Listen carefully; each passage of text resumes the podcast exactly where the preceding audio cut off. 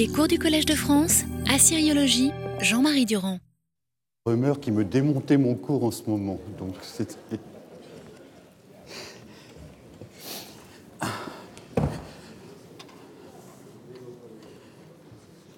Bon, vous allez voir que je vais effectivement intervenir sur la Bible aujourd'hui. Il n'est pas d'accord parce qu'il reprend à un niveau symbolique ce que je veux vous dire d'un point de vue historique. Mais euh, la diversité des, points de vue est une chose importante. Alors, je ne sais, pas comment, sais pas comment vous allez le prendre. Ça, ne marche toujours pas? Plus fort. Plus, je. Voilà, ça y est, ça y est. Vous m'entendez comme ça? Oui. Heureusement, parce que je vous disais, beta que euh, Romain n'était pas d'accord. Est-ce que euh, ce que j'allais vous dire maintenant bon.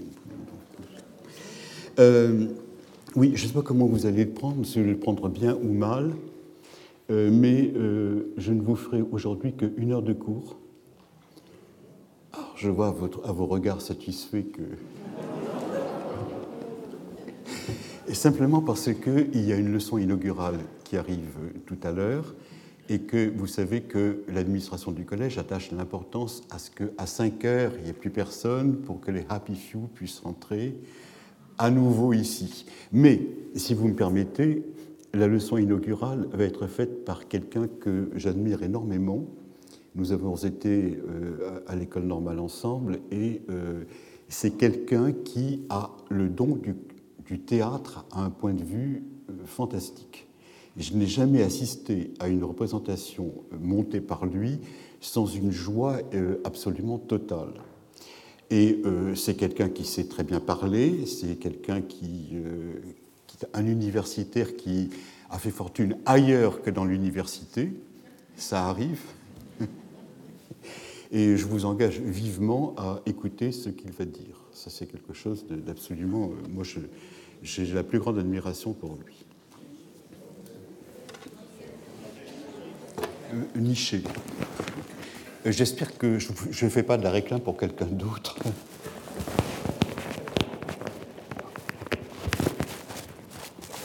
Alors, euh, voyons donc aujourd'hui, donc il faudra qu'à 4h30 je vous laisse ou 4h35 si euh, j'arrive pas, parce qu'il a fallu que je, réaménage mon cours euh, et, que je retrouve un plan pour vous parler.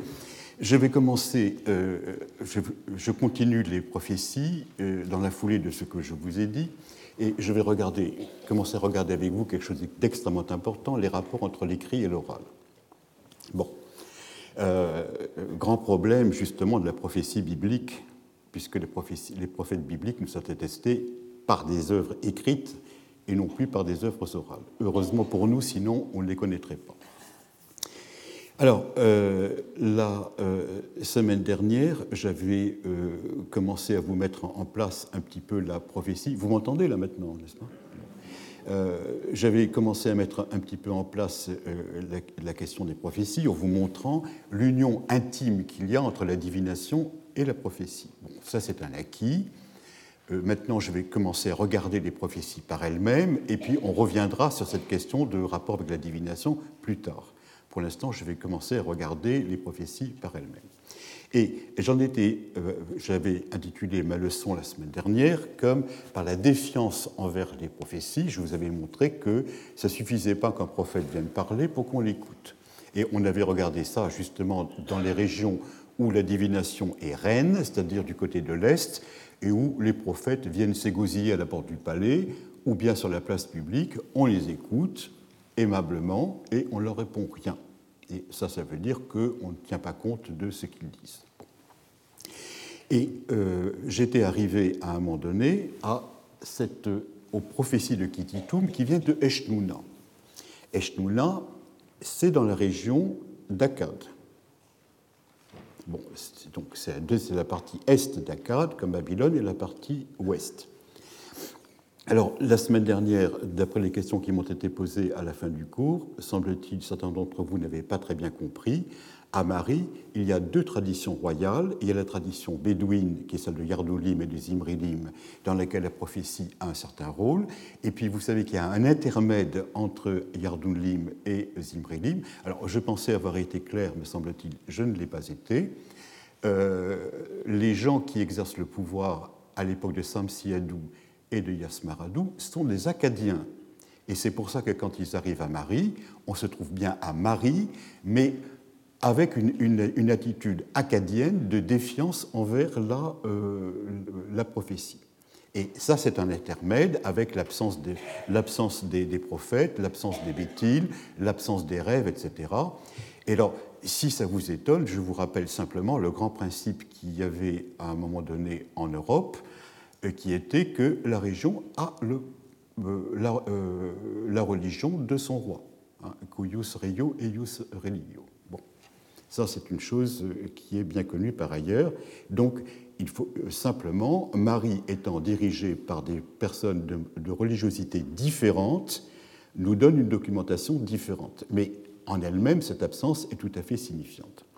Alors, lorsque l'on regarde les prophéties de Kititu Meishnouna, on a la surprise de trouver des prophéties dans un domaine acadien. Mais ça, je vous avais dit, à Marie même, lorsqu'il y a des Acadiens au pouvoir, on est sûr que les gens n'attachent pas d'importance aux prophéties, mais qu'il y a des prophéties quand même. Et le résultat est absolument patent, puisque Dominique Charpin avait pu éditer deux textes de l'époque certainement éponymale, c'est-à-dire de l'époque de Samsiadou, qui montraient que les prophéties continuaient à exister, et euh, on avait ces deux textes fragmentaires dont on ne fait pas grand-chose, mais qui attestent au moins l'existence des prophéties.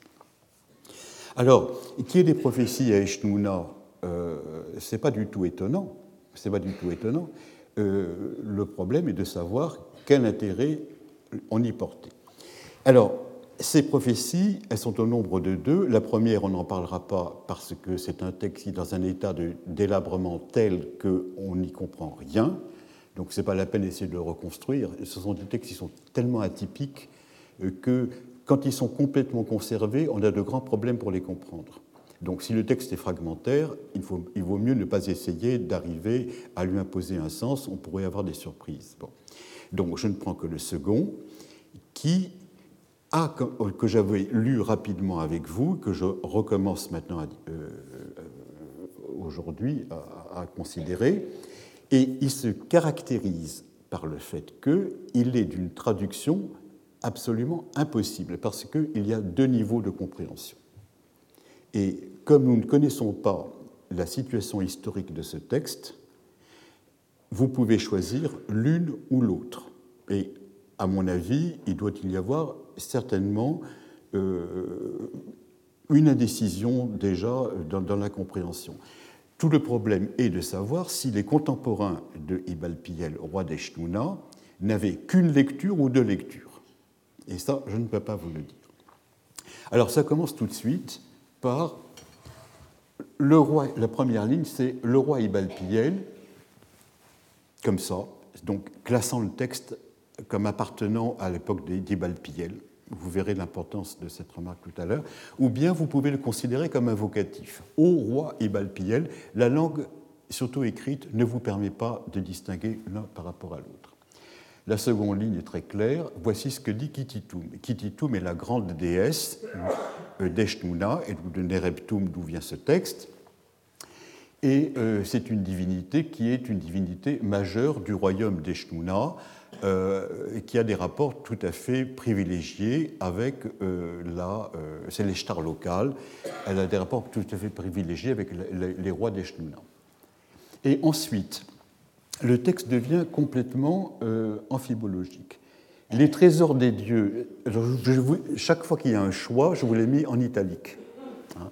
Les trésors des dieux sont placés devant moi, ou bien les secrets des dieux sont à ma portée. Vous pouvez traduire l'un ou l'autre. Et les, gens qui ont repris ces textes ont fait des choix. Et à mon avis, ce sont des, si vous faites des choix, vous tronquez le texte. Les trésors des dieux sont placés devant moi, ou bien les secrets sont à ma portée. Vu que tu proclames mon nom, ou bien vu que des ex-voto me sont sans cesse voués par toi, soit tu reconnais ma, prééminence, soit tu multiplies les offrandes à mon égard, eh bien, j'ouvrirai pour toi les, euh, les, trésors des dieux, ou bien je révélerai pour toi les secrets des dieux. Voilà. Là encore, vous avez un choix. Ensuite, sur la vie des dieux, sur le jugement du dieu Anoum, c'est-à-dire le, roi, le père et le roi des dieux, le plus, le plus grand, le pays se trouve être donné pour que tu en sois le maître. Et le texte continue en disant Tu dénoueras la semelle du pays d'Amon et d'Aval, ou bien tu déferas l'emprise du pays d'Amon et d'Aval. Le texte est extrêmement difficile à comprendre. Le trésor du pays d'Amon et d'Aval, tu en useras à ta guise. Bon, tu en useras à ta guise est un gain de, de traduction. L'expression n'avait pas été comprise au moment de l'édition, mais maintenant elle est très claire. Ce que tu as reçu ne sera pas amoindri, ou bien ton prix ne sera pas amoindri. Tout territoire que ta main aura pris pour toi sera d'une possession tranquille. Les fondements de ton trône, moi qui t'itoum, je les rendrai forts. Ça, c'est une façon banale de parler à l'époque. Je viens d'installer pour toi un ange gardien protecteur. Puisse ton attention être tournée vers moi.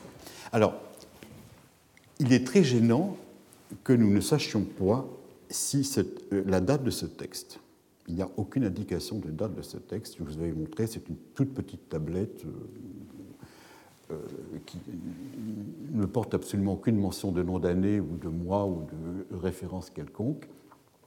Vous voyez comment ça se présente. La déesse demande qu'elle soit celle auquel le roi adressera son attention. Puisse ton attention, c'est-à-dire ton oreille, dit le texte, être tournée vers moi. Vous avez deux interprétations possibles de ce texte. La première, qui a été employé, qui a été dit, c'est que c'est un texte en quelque sorte messianique. C'est-à-dire que le texte a été fait lorsque le roi Ibalpiel est monté sur le trône. Et à ce moment-là, la déesse lui promet un règne prospère, elle lui promet la gloire, elle lui promet euh, la stabilité, et en échange de cela, eh bien, elle demande d'être la déesse privilégiée. tout, mais la déesse privilégiée de toute façon d'Eshnouna, c'est quelque chose qui marche très bien. Ça serait en quelque sorte l'accueil, du roi, euh, du nouveau roi sur son trône.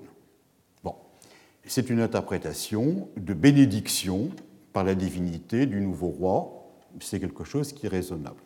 Je vous dirais que pour l'époque, je n'en connais pas d'autres exemples les seuls exemples nets que l'on ait de d'évolution de la royauté à un nouveau roi par une divinité et la promesse de fidélité de, la divinité et de la prospérité qui s'en suivra, c'est quelque chose qui n'est connu que pour le premier millénaire, lorsque Essaradon est monté sur le trône.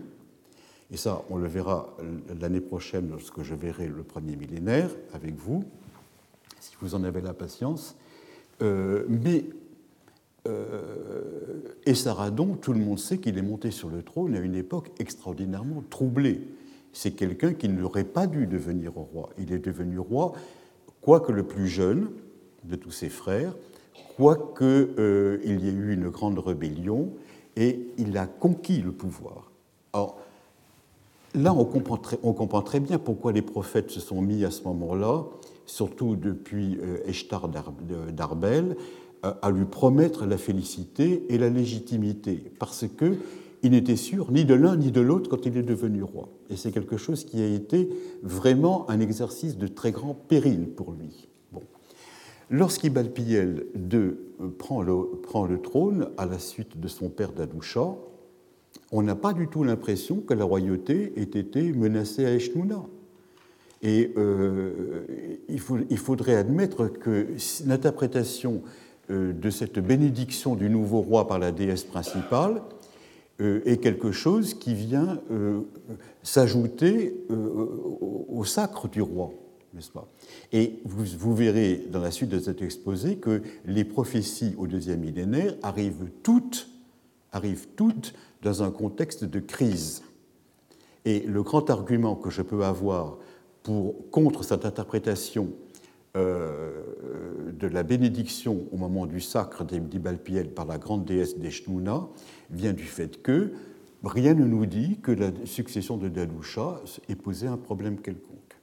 C'est un moment où le royaume est au sommet de sa gloire, vient de conquérir euh, toute la partie euh, du nord qui lui était rebelle, manifestement, euh, est la première royauté au monde à ce moment-là, et euh, pourquoi y aurait-il eu cette prophétie? On ne le comprend pas très bien.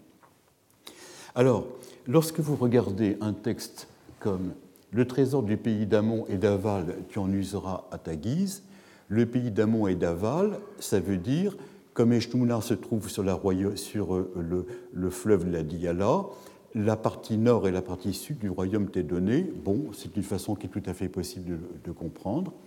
Mais il y a une autre façon de comprendre euh, le texte en disant que euh, Dalusha, il a succédé au plus glorieux, peut-être des rois. Euh, euh Ibalpiel a succédé au plus glorieux des rois d'Eshtuna, mais il a été aussi le dernier des rois d'Eshtuna. Et lorsque euh, Ibalpiel a perdu son trône et sa vie, ça c'est une période de crise considérable que l'on reverra à un autre moment, et on peut très bien comprendre à ce moment-là que eh bien, le pays d'Amon et le pays d'Aval ont un sens tout à fait différent. Donc il n'est pas du tout impossible que cette prophétie soit non pas une prophétie de début du règne, mais une prophétie de fin du règne. Et c'est ça, c'est là où il y a le grand problème. Et vous verrez que dans la réinterprétation générale des prophéties à l'époque amorite, la seconde est bien plus féconde que la première. pour l'instant, on, laisse cela ouvert. C'est une possibilité. Euh, vous voyez la difficulté historique d'interpréter un texte. Est-ce une bénédiction mécanique du début ou est-ce que c'est en réalité quelque chose qui arrive à un moment de crise? Pour l'instant, nous laissons le problème ouvert, on le reverra plus tard.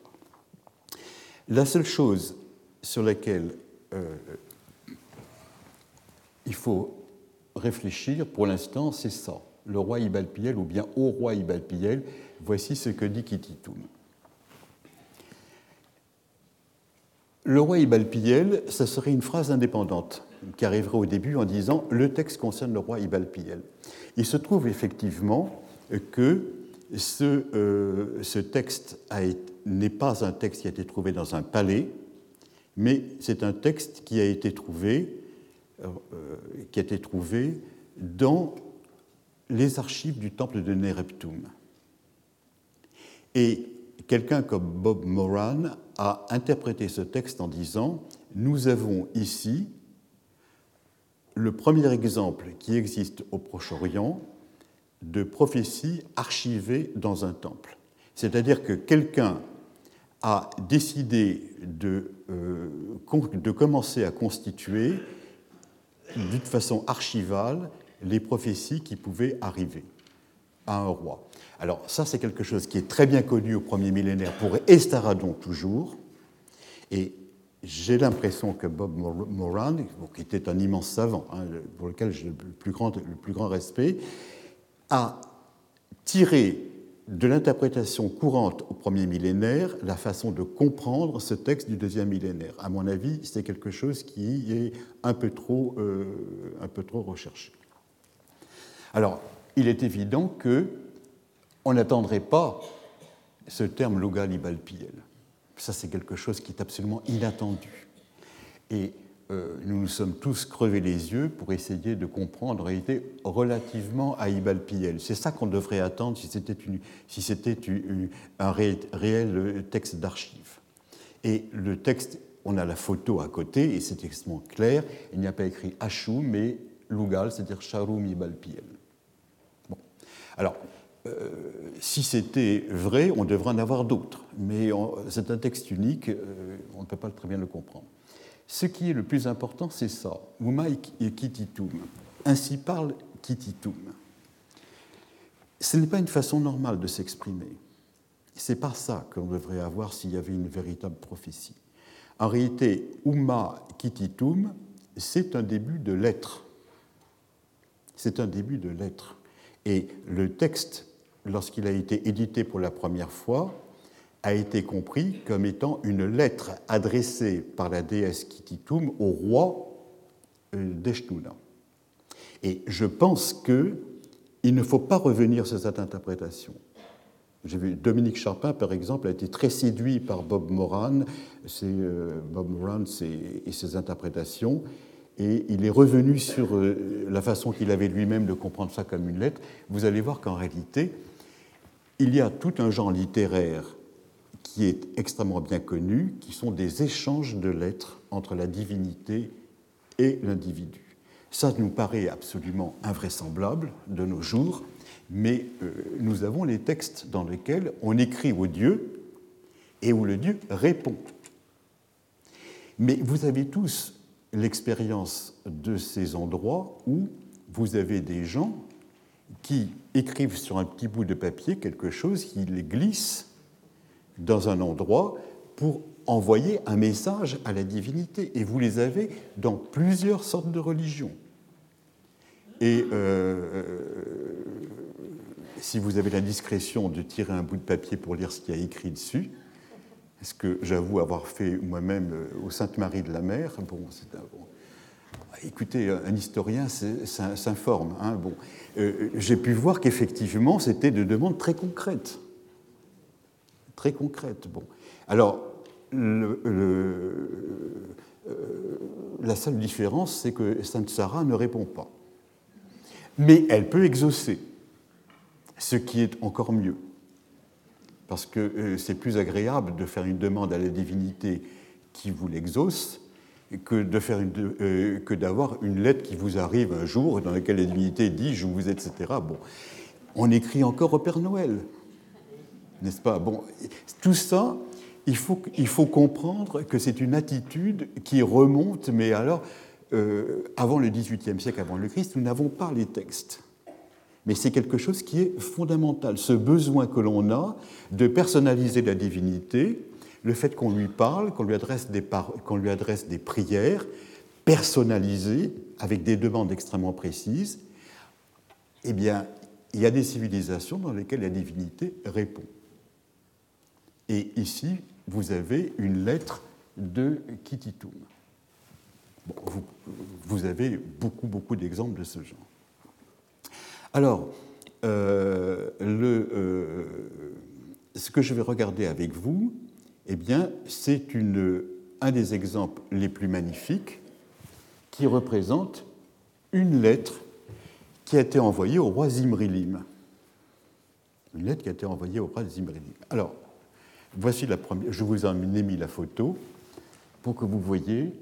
Euh, naturellement, c'est cassé là où il ne faut pas. Hein, c'est là que les passages importants se trouvent, hein, je vous signale. Vous pourrez le deviner par vous-même, mais je vous le confirme. C'est là qui est bon. Et euh, naturellement, euh, vous avez l'éditeur devant vous de la lettre, et naturellement, euh, je regarde avec amusement ou agacement selon les moments les propositions différentes qui ont été faites par des gens qui ont repris ce texte, parce que c'est un des textes les plus intéressants qui soit. En tant qu'épigraphiste, je vais vous dire que voici une tablette qui est vraiment pas à l'honneur de celui qui l'a écrite. Hein, c'est une lettre du dieu Shamash, dieu de la lumière. C'est une tablette abominable. Regardez comment elle est faite. Hein, c'est un pâton qui a été fait. Alors là, vous avez la face, là, vous avez le côté. Là, je, pense qu'il n'y a rien d'écrit. Bon. Euh, Regardez le revers, comment il se, présente.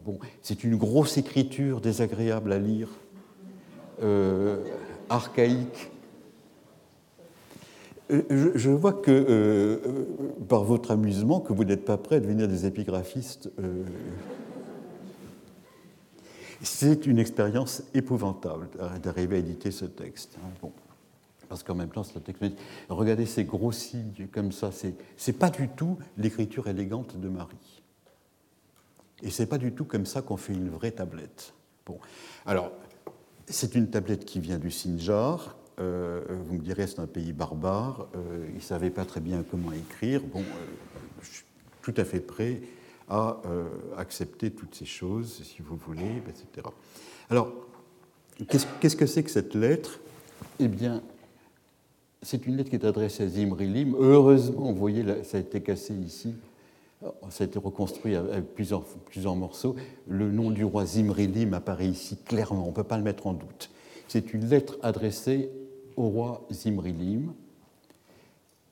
Ensuite, il y a, voici comment parle le répondant de, euh, de Shamash, et là commence Ainsi parle Shamash.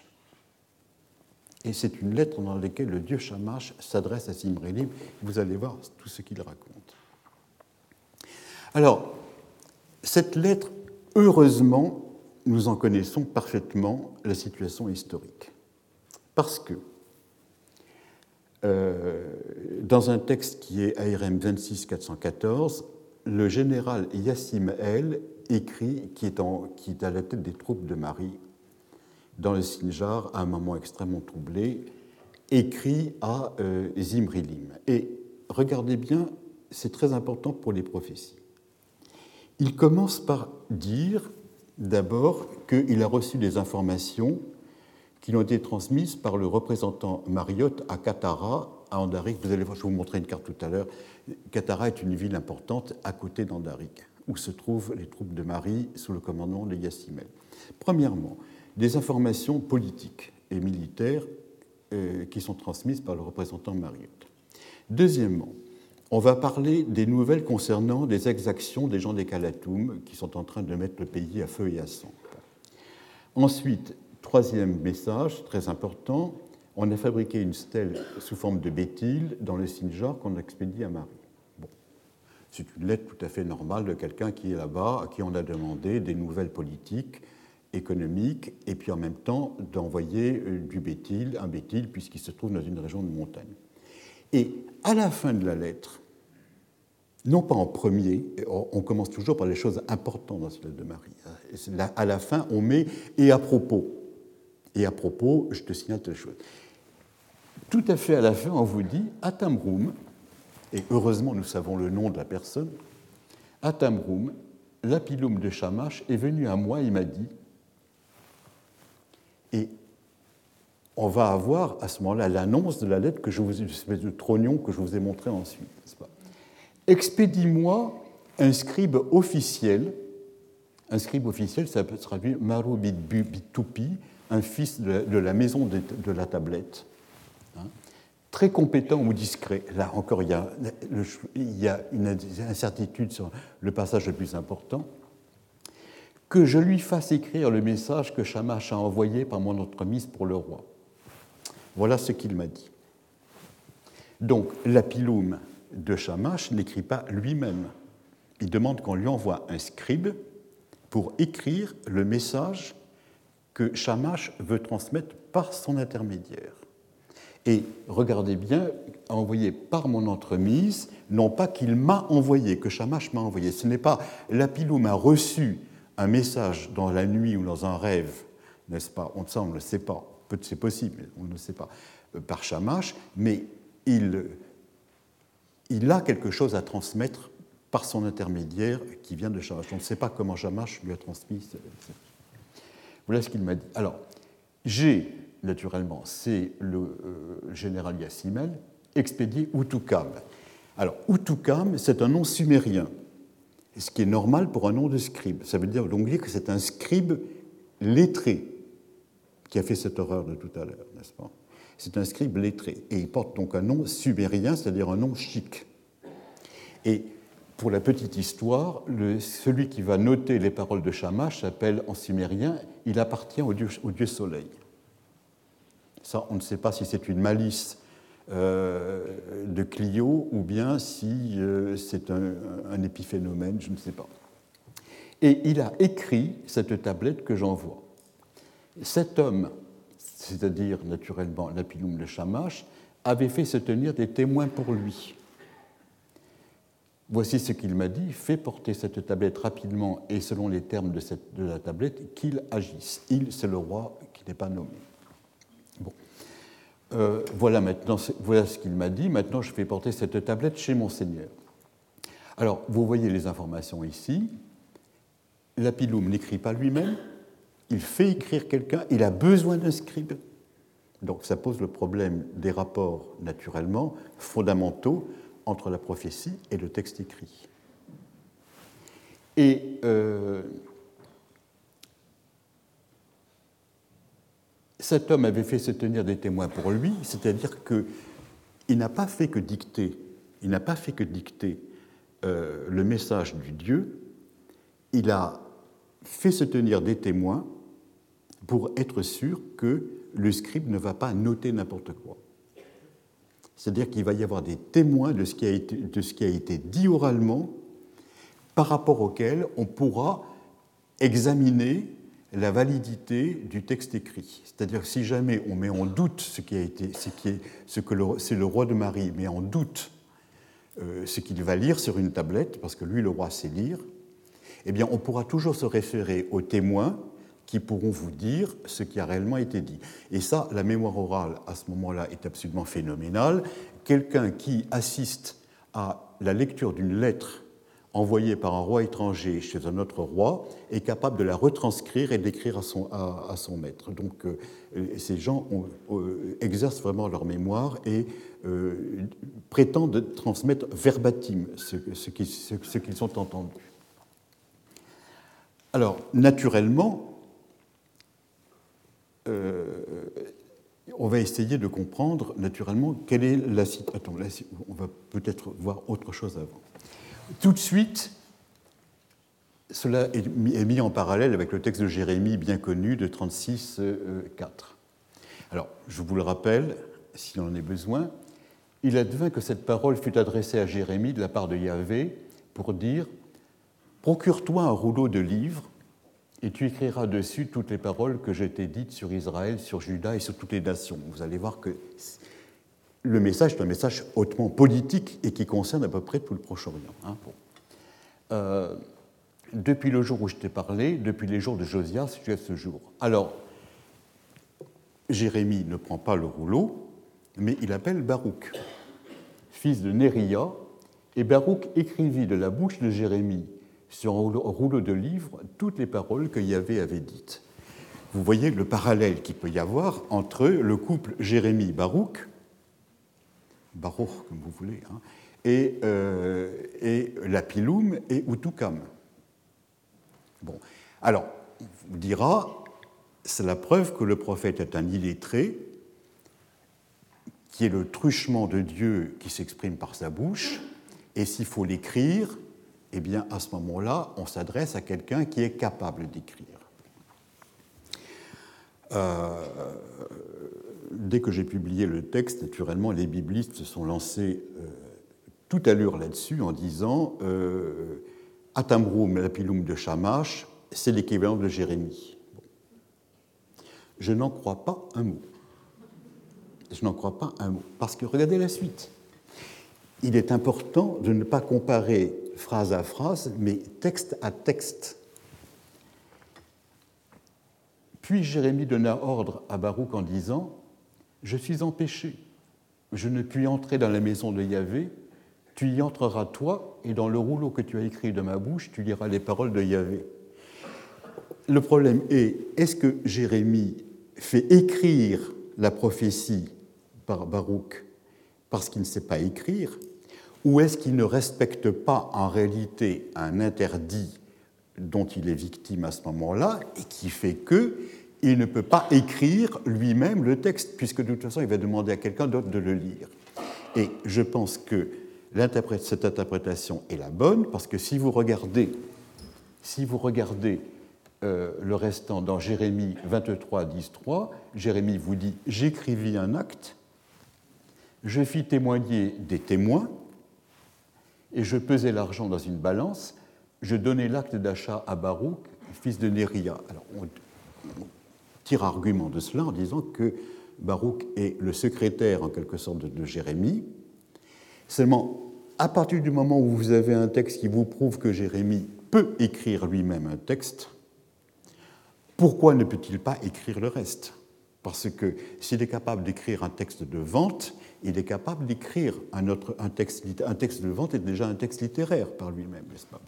Donc je pense que euh, si on revient là-dessus, le, plus important, c'est ça. Je suis empêché.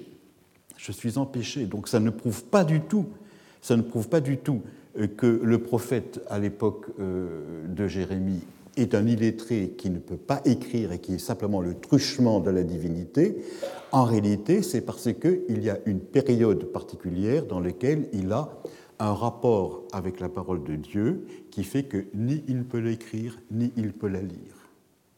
Et le plus important pour moi, c'est tu liras les paroles de Yahvé, c'est-à-dire il, commet quelqu'un à sa place parce qu'il n'est pas dans la période où il peut faire cela. Et ça, on le connaît, on sait par la Mésopotamie qu'il y a des moments qu'on appelle des moments tabous dans lesquels les actions sont impossibles. Et je pense que là, la comparaison entre le prophète euh, de l'époque amorite et le prophète de l'époque hébraïque est, une, est une, un rapprochement qui est euh, un pur, de, purement épiphénoménal. Ça, ne, ça ne va pas au-delà que... Ce n'est bon que si on ne prend qu'une partie du texte. Mais si vous prenez tout le texte, ça ne marche pas. Alors, c'est pour cela que euh, le grand problème que nous avons ici, c'est que quand il demande un scribe de la maison des tablettes, un scribe de la maison des tablettes, à mon avis, c'est c'est ça qui est, important pour, le, texte, de l'époque amorite. En quelle langue parle l'Apiloum En quelle langue parle l'Apiloum L'Apiloum parle dans la langue locale. Il parle dans sa langue locale, qui est un dialecte sémitique certainement, mais qui est quelque chose qui ne se prête pas à l'écrit. Et il a besoin d'un scribe de la maison des tablettes parce qu'il veut que son discours oral, pour être transmis au roi de Marie, soit d'abord traduit en acadien. C'est ça qui est important. La langue, toute langue n'est pas écrite. C'est pas parce qu'on parle un dialecte que ce dialecte peut, être, peut donner une expression écrite. Ça, c'est une vision moderne. Et pour écrire au roi de Marie, il faut, il faut passer par le biais du cunéiforme. Et le biais du cunéiforme, ça veut dire l'acadien. Et nous allons avoir à ce moment-là la lettre qui a été écrite et qui est une lettre qui n'est pas extraordinairement belle. Et c'est pour ça que se pose le problème de savoir que signifie, que signifie le terme de scribe natsrum que l'on demande.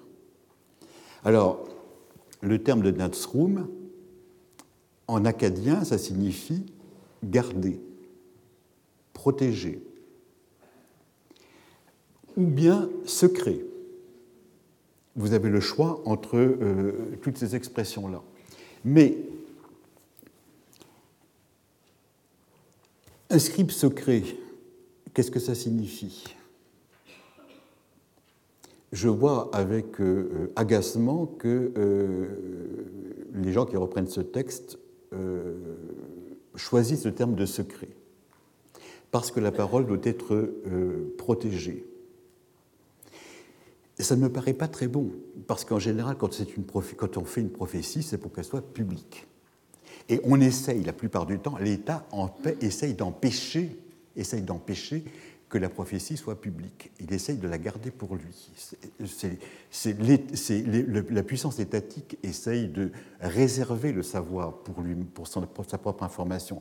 Mais le prophète lui-même, ce qu'il veut, c'est que sa parole soit le plus connue possible. Et ça ne me paraît pas très bon. Ça ne me paraît pas très très bon. Euh, comme interprétation, euh, et surtout, euh, la, tablette va être envoyée au roi, on lui dit au roi qu'il faut agir comme ça, pourquoi voulez-vous que ça reste secret? On, dirait que c'est comme le message de Fatima, si vous voulez. Bon, bon si c'est un secret, eh bien, les, gens le gardent par devers eux et ne le disent pas. On a attendu 50 ans, je ne sais pas combien de, combien de, décades, que le, troisième secret de Fatima soit connu. Bon. Mais là, on veut que le roi agisse en fonction de ce qu'on lui écrit. Et le problème, c'est que ce sont les paroles même de Lapilum. Et, le, ben, est-ce que Lapilum emploie exactement l'acadien tel qu'on le parlait à Babylone? Réponse certainement pas. Et c'est pour ça que je pense qu'en réalité, on n'a pas le Natsrum acadien, mais qu'on a l'expression locale de Natsrum qui signifie qui conserve. C'est-à-dire qu'au lieu d'avoir un participe passé passif comme Natsrum, on a un participe actif amorite, qui veut dire quelqu'un qui observe, quelqu'un qui garde fidèlement. Et si vous avez l'idée que l'apilum ne parle pas acadien, mais qu'il parle sa langue locale, et qu'il a besoin que ce soit traduit, il faut que la traduction ne soit pas une trahison. Et c'est pour ça qu'il met des, met des, euh, gens alentour euh, du, scribe, euh, il veut que, la, parole soit gardée dans son intégralité, ce qui est très menacé à partir du moment où elle, va être détruite. Quand Jérémie parle, on a l'impression. En quelle langue parle-t-il? Ben, Certainement en hébreu. Il n'y a pas de raison. Alors, il y a des gens qui vous disent qu'il parle araméen. Pourquoi pas mais euh, il vaut mieux admettre que les prophéties ont été faites en hébreu et notées en hébreu tout de suite. Pour la piloum de Shamash, on peut penser exactement le contraire. Alors, c'est pour ça que je pense qu'il euh, demande quelqu'un qui puisse garder le sens précis des termes et ne pas les truquer. Et effectivement, euh, quand on traduit, eh bien, on peut traduire largement ou librement. Et en réalité, il a traduit d'une façon un petit peu, euh, un petit peu encore pas assez claire pour nous. Alors, quelle est la situation politique de cette lettre? Eh bien, nous savons très bien ce qui se passe. Toutes les troupes de Marie sont ici à Andarigue. Elles sont parties, se remontées là. Et c'est tout à fait la fin du règne de Zimridin. C'est une période extraordinairement troublée. C'est normal qu'il y ait des prophéties, on dit c'est un moment très troublé. C'est le moment où le roi des Kalatoum, qui est le fils du grand Samsiadou, est, remonté de Babylone. On, l'avait vu, on avait vu la prophétie qui voulait l'empêcher de remonter de Babylone. Il est remonté de Babylone, il s'est installé là et il essaie de reconstituer son royaume. Et euh, il fait des, actions militaires de part et d'autre contre toutes les centres politiques. Voilà Katara, voilà euh, euh, Andarik, voilà Kourda, n'est-ce pas? Voilà Achour. Il essaye de refaire le, royaume qui lui avait été laissé par son père.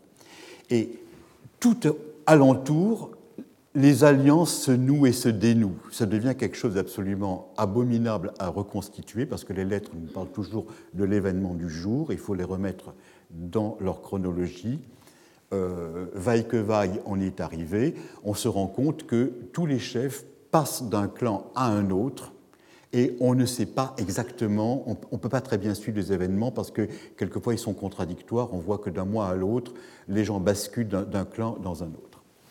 Ce qui est important, c'est que dans cette région du Sinjar, qui est une région absolument centrale, Babylone, Marie et Alep interviennent et essayent d'asseoir leur, euh, leur, puissance politique. Marie veut, veut, garder sa prééminence dans cette région et s'appuie surtout sur la ville d'Andarig. Babylone envoie des milliers d'hommes qui s'appuient plutôt sur Kourda et qui s'installent tout ici. Et tout cela est en train de devenir une sorte de condominium Marie-Babylone, dans lequel Marie va l'emporter et à l'heure actuelle, nous avons bonne raison de penser que ce sont les armées de Babylone qui sont dans le sud du Sinjar qui un jour vont faire un raid sur Marie, vont la prendre et vont la détruire. Et ça va se passer un an après cette lettre. Bon. Voilà à peu près quelle est la situation. Euh, c'est une, situation très embrouillée. Euh, Kourda et Andarig sont deux villes qui sont extrêmement voisines, à une journée de marche l'une de l'autre, qui sont des villes politiques extrêmement importantes et qui ne peuvent absolument pas s'entendre. Celle-là est Ben Simalite, celle-là est Benjaminite, et elles sont, ce sont, ils sont deux frères, mais qui s'entendent très mal. et qui passent leur temps à se faire, à se faire la guerre. Voilà quelle est la situation. Et c'est Shamash d'Andarig qui écrit au roi de Bari pour lui donner son point de vue. Voilà à peu près quelle est donc la situation. Alors, vous voyez pourquoi, comment j'essaie de vous résumer ça. Netzroom, est-ce un participe passé passif à l'acadien discret ou bien est-ce un participe actif qui observe fidèlement? En réalité, ce qu'il faut, alors vous me pardonnerez cette, euh, cette irrévérence, il faut garder ce qu'on appelle les ipsissima verba de la divinité, c'est-à-dire les paroles mêmes de la divinité, celles qui ont été prononcées, mais quoi qu'elles changent, elles changent de, euh, système linguistique. Alors, voici maintenant cette lettre. Diazim rilim, ainsi parle l'apilum de Shamash. Et immédiatement après, vous avez ce qu'on a déjà vu pour l'apilum de Marduk, il y a identification du discours du répondant de l'apilum avec le discours de la divinité. Dieu parle, on ne dit pas Dieu a dit que, mais moi, le Dieu, je dis que. N'est-ce pas? Et on s'adresse tout de suite à la première personne. Alors, tout le grand argument de la lettre, il y a un, axiome latin qui le, qui le résume bien, c'est do ut des. Je donne pour que tu donnes. C'est-à-dire que le don gratuit n'existe pas. Il existera ailleurs, mais vous verrez dans quelle région, du côté de l'ouest euh, complètement. où il y a un Dieu qui veut faire enrager un autre Dieu, alors euh, il dit, lui demande, mais moi je ne demande pas. Mais ça, c'est une autre histoire. Alors, voici ce que euh, le premier message. Je suis un grand trône. Alors, il commence par dire, j'ai dû vous passer le passé. Oui, je suis Shamash, je suis celui du pays. C'est-à-dire, je suis le Shamash d'Andarik qui te parle. Il va commencer par se présenter lui-même. La bonne traduction n'est pas celle du texte Je suis le maître du pays. Le maître du pays est une traduction à contresens. Euh, Bel Matim, ça signifie non pas celui qui possède le pays, mais celui dans lequel le pays se reconnaît. Il faut le comprendre d'une façon tout à fait différente. C'est une sorte de... Euh, le terme de bellum qui signifie maître fonctionne comme une sorte de démonstratif emphétique. Je suis celui qui appartient vraiment à Andarig. Et on en est sûr parce que la vient d'Andarig. Alors, il va demander au roi après la grande victoire qu'il vient de remporter sur ses ennemis, c'est une victoire momentanée, mais ça il ne le sait pas encore, il va lui indiquer comment il doit montrer sa reconnaissance envers les divinités qui ont présidé à sa victoire. Et c'est ça qui est extrêmement important, et ce sera une très grande différence avec le, Dieu d'Israël, c'est que le Dieu Shamash dans Darig va parler pour d'autres dieux. Il ne va pas parler pour lui. Vous verrez qu'à la fin, il parle pour lui, mais pour l'instant, il ne parle pas pour lui. Un grand trône à la demeure de la plénitude, ainsi que ta fille que je t'ai réclamée, qu'on apporte rapidement à Sipar, la ville de vie. Ce n'est pas dans l'acadien très clair. Hein. Bon, je traduis en mot à mot. Voici que les rois qui s'étaient tenus contre toi et qui t'avaient sans cesse agressé se sont soumis à ta main, Voici que la lance t'a été donnée dans le pays. La traduction est différente de celle que j'ai donnée quand j'ai édité le texte pour la première fois. Voici que la lance t'a été donnée. Alors, ce qui est très clair ici, c'est euh, les opposants au roi de Marie ont perdu la bataille. Ils se sont soumis à ta main. Et il y a une façon symbolique de le dire, voici que la lance t'a été donnée dans le pays.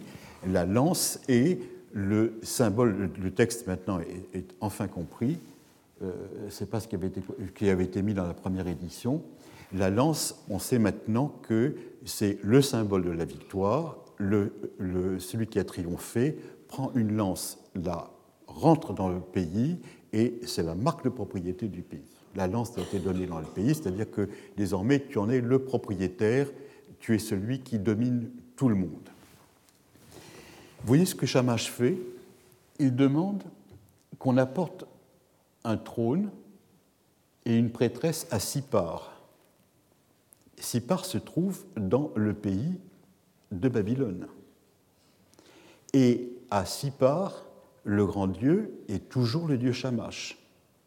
Mais le dieu Shamash d'Andarik demande que l'on récompense le dieu Shamash de Sipar. C'est comme si vous aviez, hein, euh, mais on ne peut pas avoir l'équivalent en Israël où le dieu de Jérusalem demanderait qu'on donne quelque chose au dieu de Samarie, si vous voulez. Ce n'est pas possible de faire des comparaisons de ce genre parce qu'on est à un moment donné euh, de monothéisme par rapport à un moment donné de polythéisme. Bon. Et il a l'air de vous dire que le dieu de Sipar, bon, ben, il doit être récompensé comme euh, et, non pas le dieu et, non pas le dieu Shamash d'Andarig. En réalité, il faut comprendre que ça veut dire qu'il faut récompenser les gens de Babylone qui ont aidé à triompher de Ekalatum, qui était en guerre contre le roi de Marie. Et on va le, euh, récompenser par un grand trône. Vous savez qu'on est à une époque où on ne donne pas de le roi de Marie ne donne pas de statut, il donne des trônes vides parce qu'il comprend la divinité d'une façon tout à fait différente hein, du pays d'Akkad. Et en même temps, il lui demande une fille. Et cette fille, eh bien, euh, la fille que j'ai de demander, Erishuka, dit-il, avec le verbe Erishum, on la connaît. Effectivement, le roi de Marie a envoyé une de ses filles, et cette fille s'appelle Erishti Aya. Donc elle porte exactement le nom désir, demande de Aya. Aya est l'épouse de Shamash. Euh, une femme, on ne va pas dire Erishti Shamash, on dit toujours Erishti Aya. C'est une façon de, parler à l'époque. Euh, la, princesse de Marie va porter un nom qui rappelle la demande expresse qui a été faite par Shamash d'elle. Elle a, a, été, est devenue à ce moment-là une prêtresse qu'on appelle une aditum à Sipar. Et euh, il est normal qu'à ce moment-là, le dieu Shamash d'Andarik récompense le dieu Shamash de Babylone et non pas Marduk de Babylone, puisque euh, on reste dans le domaine de Shamash. Alors, la demeure de plénitude est la ville de vie. La ville de vie signifie Sipar, ça signifie la ville où je vis moi-même, dieu Shamash, par rapport à, euh, à Andarik où je suis. Donc on a l'impression quand même qu'il a l'idée que les différents dieux soleils des différentes villes sont euh, une seule et même divinité. Ça, c'est quelque chose qui est extrêmement frappant dans un domaine de polythéisme. La demeure de plénitude est une façon de désigner le temple dans lequel la, déesse va être, euh, la, prêtresse va être vouée. Deuxième demande. En outre, en ce qui concerne la part réservée d'Adou, qui a un Shamash de Sipar récompensé parce que Shamash d'Andarig euh, a été gentil avec lui, ça se comprend très bien. Mais regardez la deuxième demande. En outre, en ce qui demande, concerne la part réservée d'Adou, il t'avait envoyé avant la victoire Kanisanoum. Je ne sais pas qui est ce Kanisanoum, mais c'est certainement quelqu'un d'Alep qui avait dû venir demander en échange de l'aide apportée par Alep que le dieu, que le dieu Adoud, qui est le grand dieu d'Alep, ait quelque chose. Manifestement, le roi de Marie euh, n'avait pas accédé à ce désir. Le roi, euh, le dieu euh, d'Andarik lui dit rassemble toute sa part, réservée et qu'on l'apporte à Alep au temple d'Adou. Voilà, ça c'est quelque chose alors, qui dépasse un petit peu l'entendement, parce qu'on ne voit pas très bien pourquoi le dieu Shamash s'intéresse tellement à Alep, si ce n'est que l'on reconnaît l'aide militaire qu'Alep a pu apporter au roi de Marie à ces occasions. Et ensuite, il y a cette chose euh, énigmatique, ce que Kishti Dagan Lapilum t'a demandé, donne-le, pour qu'il, c'est-à-dire Adou euh, d'Alep, fasse aller à toi en échange. Alors, deux termes qui signifient la vie, Balatum ou Napishtum, et la traduction en, français est extrêmement compliquée parce que euh, nous n'avons pas les deux termes qui, conviennent. J'ai traduit vaille que vaille, la vie du corps et celle de l'âme, parce que balatum, ça signifie la vie corporelle qui fait que le corps continue à fonctionner, et le napishtum, c'est le nefesh, c'est-à-dire la respiration, la, euh, vie en tant que euh, le souffle qui part, qui passe par la bouche, alors, euh, si je dois translater ça dans notre civilisation, je vous dirais il y a un corps et il y a une âme. Il n'y a pas, je ne vois pas trop comment le, euh, dire autrement. Et euh, il faut lui donner sa part réservée sur le butin, la sakoum. Et ça, c'est une notion extrêmement archaïque et très intéressante parce que c'est quelque chose qui se retrouvera dans les niveaux les plus anciens de souvenirs bibliques. Je vous ai mis le passage de Josué 7. Akan, fils de Carmi, fils de Zabdi, fils de Zérar, de la tribu de Juda, pris de l'anathème. Il a pris du. Alors, le Kherem, parce qu'on se trouve dans une, autre, dans une autre langue, et la colère de Yahvé s'enflamma contre les fils d'Israël. C'est quelque chose que, dans le butin, il y a une part pour la divinité qui est parallèle à la part du roi, et ensuite la part qui est donnée à l'armée. Il y a trois parts qui sont faites pour la divinité, pour le Dieu et pour les hommes, pour les hommes qui ont, combattu. Et euh, bon, dans Josué, euh, le RM veut que tout soit donné à Yahvé, en quelque sorte. Bon, ça, c'est une chose de, réécriture biblique, sur laquelle je ne vais, pas, euh, rentrer. Mais vous voyez, ce qui est dit par le, par le Dieu rassemble et qu'on apporte on a tout à fait l'impression que le butin là concerne uniquement des gens et des troupeaux et non pas simplement des biens, parce qu'on ne dirait pas rassemble si c'était uniquement des biens euh, physiques. Autre chose, un troisième qui arrive, Nergal de Roup s'est tenu à ton côté et aux côtés de ton armée lors de la victoire. Voilà. On reverra la prochaine fois ce que signifie Roup Tout ce que tu avais voué ainsi qu'une grande épée en bronze, fait les faire et qu'on l'apporte à Nergal de Roup-Shaloum. Personne ne sait où se trouve la ville de Roup-Shaloum, mais dans le commerce des antiquités, on a trouvé une magnifique épée justement vouée à Nergal de Roup-Shaloum. Et c'est un Nergal est le dieu des enfers et on lui vouait des épées euh, en, conséquence de certains vœux. Et en voici un exemple qui a été retrouvé. Euh, c'est une épée absolument magnifique. Voilà le, euh, le, manche. Bon, je ne sais pas si c'est très utile pour, pour se battre, mais en tout cas, ça fait bien quand c'est mis dans un temple.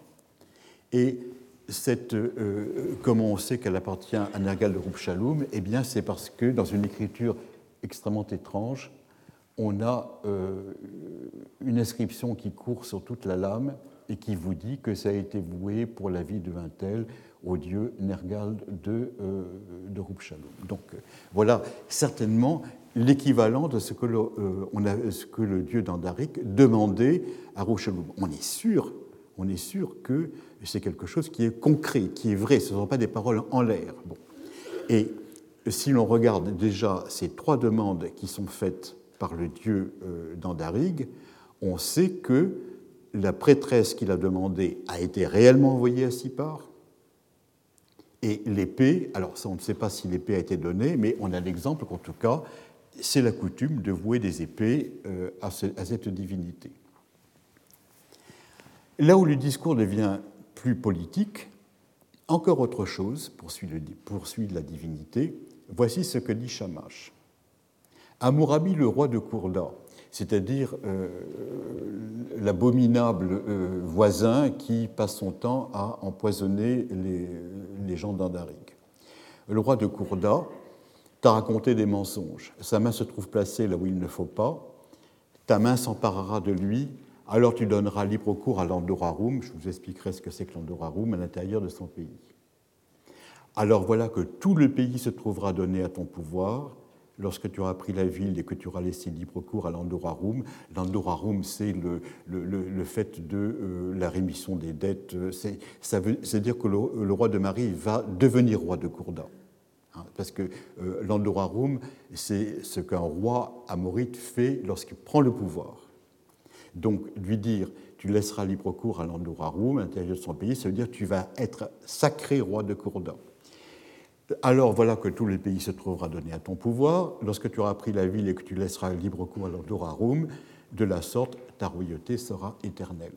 Donc on voit qu'au début, le, dieu d'Andaric commence par demander des choses pour son confrère ou son hypostase de Sipar, ensuite pour Haddad d'Alep, ensuite pour euh, Nergal de Rupshaloum, et puis à la fin, il montre un petit peu le bout de l'oreille. Il demande qu'on débarrasse Andaric définitivement de Kourda.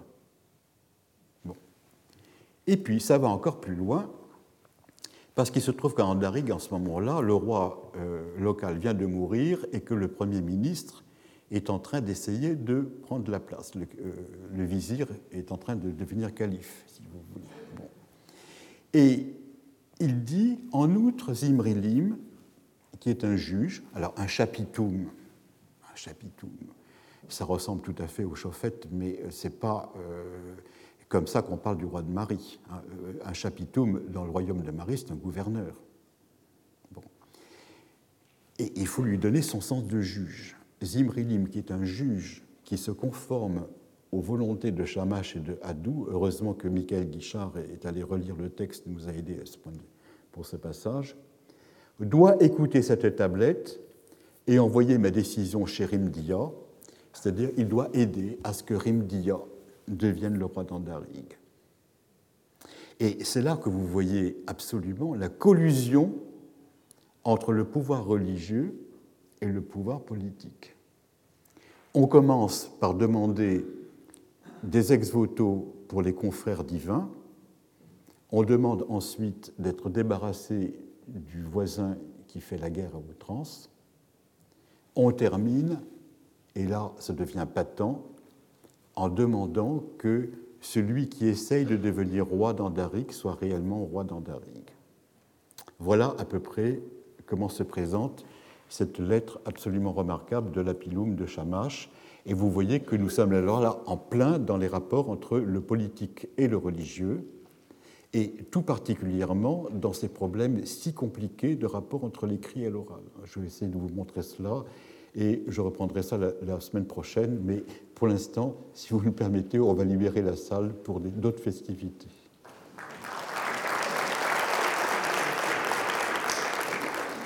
Retrouvez tous les contenus du Collège de France sur www.colège-2-france.fr.